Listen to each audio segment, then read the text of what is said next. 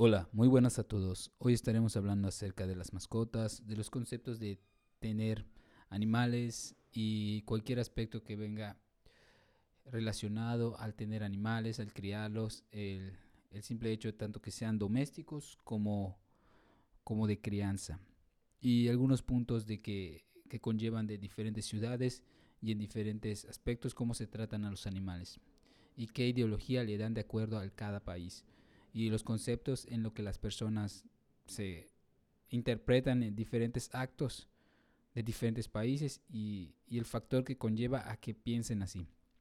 Por ejemplo, el simple hecho de tener mascotas es algo agradable y algo bonito, pero tú puedes pensar que el que yo tenga una mascota, una mascota y como la trato, tú puedes diferir en tu pensamiento. Tanto hay diferentes países con, como decir que un animal en este país es un alimento y en el otro es una mascota. Yo no estoy en contra de, de lo que se pueda idear. Por ejemplo, hay muchos que dicen que el tener un cerdo, un cerdo de mascota es agradable. Por ejemplo, los mini pig. Eso es un concepto que las personas ya generalizan, que lo ponen más, ¿cómo se le podría decir? Como moda, el tener animales. Y no está mal tener un animal como mascota, podría ser una gallina. Cualquier persona puede, puede llevar una mascota diferente.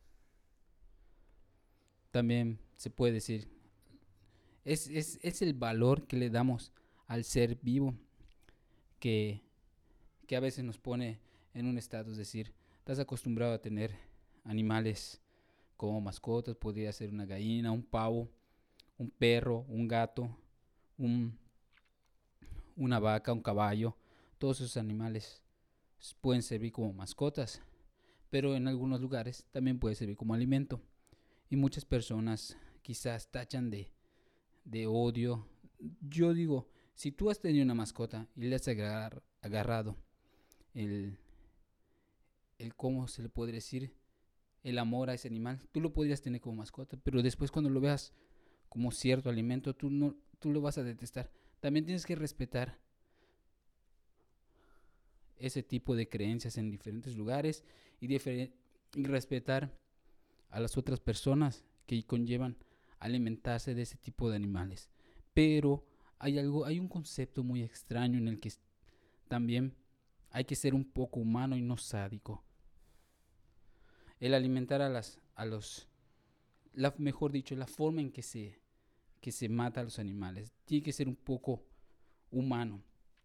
Tampoco no vas a maltratar a los animales para, para generar para generar controversia, o sea, hay una muerte, un factor de muerte que debe ser el correcto para, para tocar ese tipo de especies en la que se, a los que se dedica para alimentos. También no vas a estar maltratando a los animales, darle una, una calidad de vida que pueda diferir a las demás por ejemplo, si hay algunos animales se dedican para alimento, algunos se dedican, los animales que se dedican para alimento se tienen que conllevar de una forma de crecimiento, de un estatus, de una moral en la que no pueda decir que no es un maltrato, unas reglas básicas y, y de acuerdo a la ideología general, que no vas a estar maltratando a los animales, sino que le vas a dar una muerte segura y, y aprovechar lo que se puede hacer para su correcto alimentación de acuerdo a cada país y a cada estado.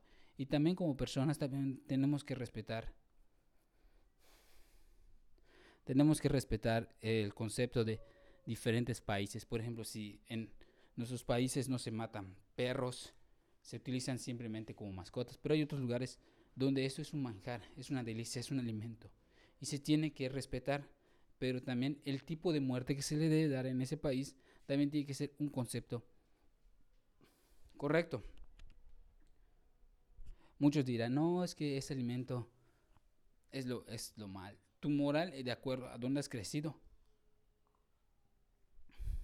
Podría ser que es la, ¿cómo se le puede decir?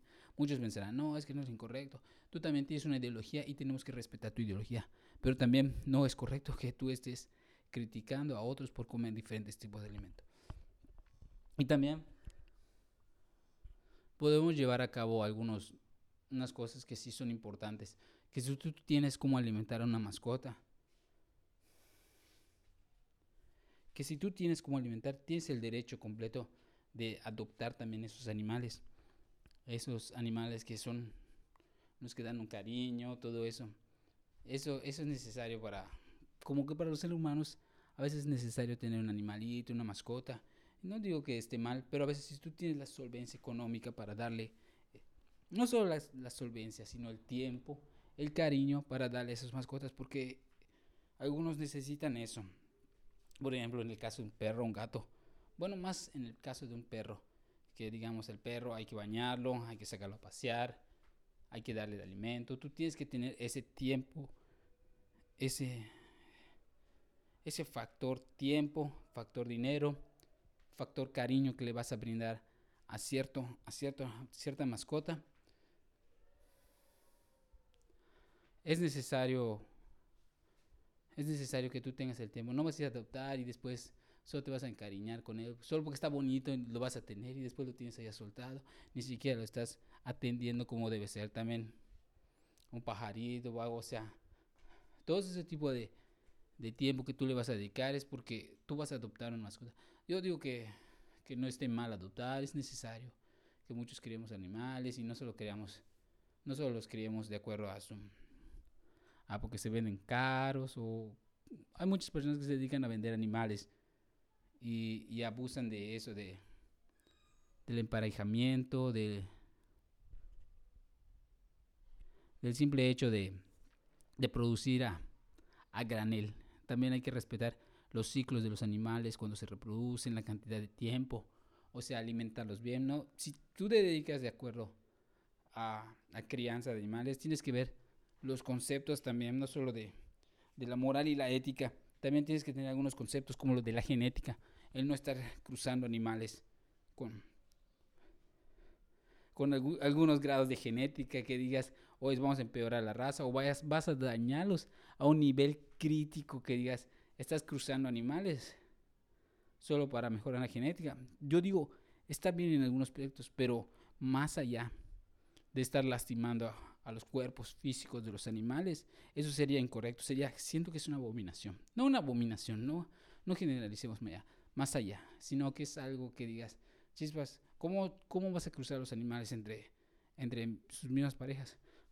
Puede suceder ocasionalmente en algunas veces que tus perros salgan, salgan del, de ese tipo de estilo y quieran intentar hacer para producirse, pero hay que concientizar y tener en claro que algunos animales no deben cruzarse entre sí para que no estés dañando, ¿cómo se le podría decir? Dañando su especie. simplemente, o sea, está bien que quieran conservar la raza o el tipo de calidad de eso, pero no, no vayas más allá de querer cruzar entre ellos, el, alterar la genética constantemente en que pueda salir afectado, que puedan ser lastimados porque el simple hecho de cruzar animales entre familiares, eso afecta completamente la genética, daña un poco el, el ambiente de su, de su forma de estar. Y, y siempre que tengan una mascota hay que cuidarla, dedicarla y darles el tiempo y entender algunos conceptos en los que no hay que también entender a otras personas de por qué se hace eso en otros países, investigar un poquito más allá de, qué se podría hacer en otros países, cómo es que ellos lo, comen, lo prueban o qué es lo que se hace en ese aspecto. Y la crianza del animal dedicado para qué es y cómo se cría, cómo se mata y también cómo algunos cuidados. Hay que tener un poquito de criterio ante ciertas cosas. Y bueno, es todo por hoy y nos vemos en otro episodio.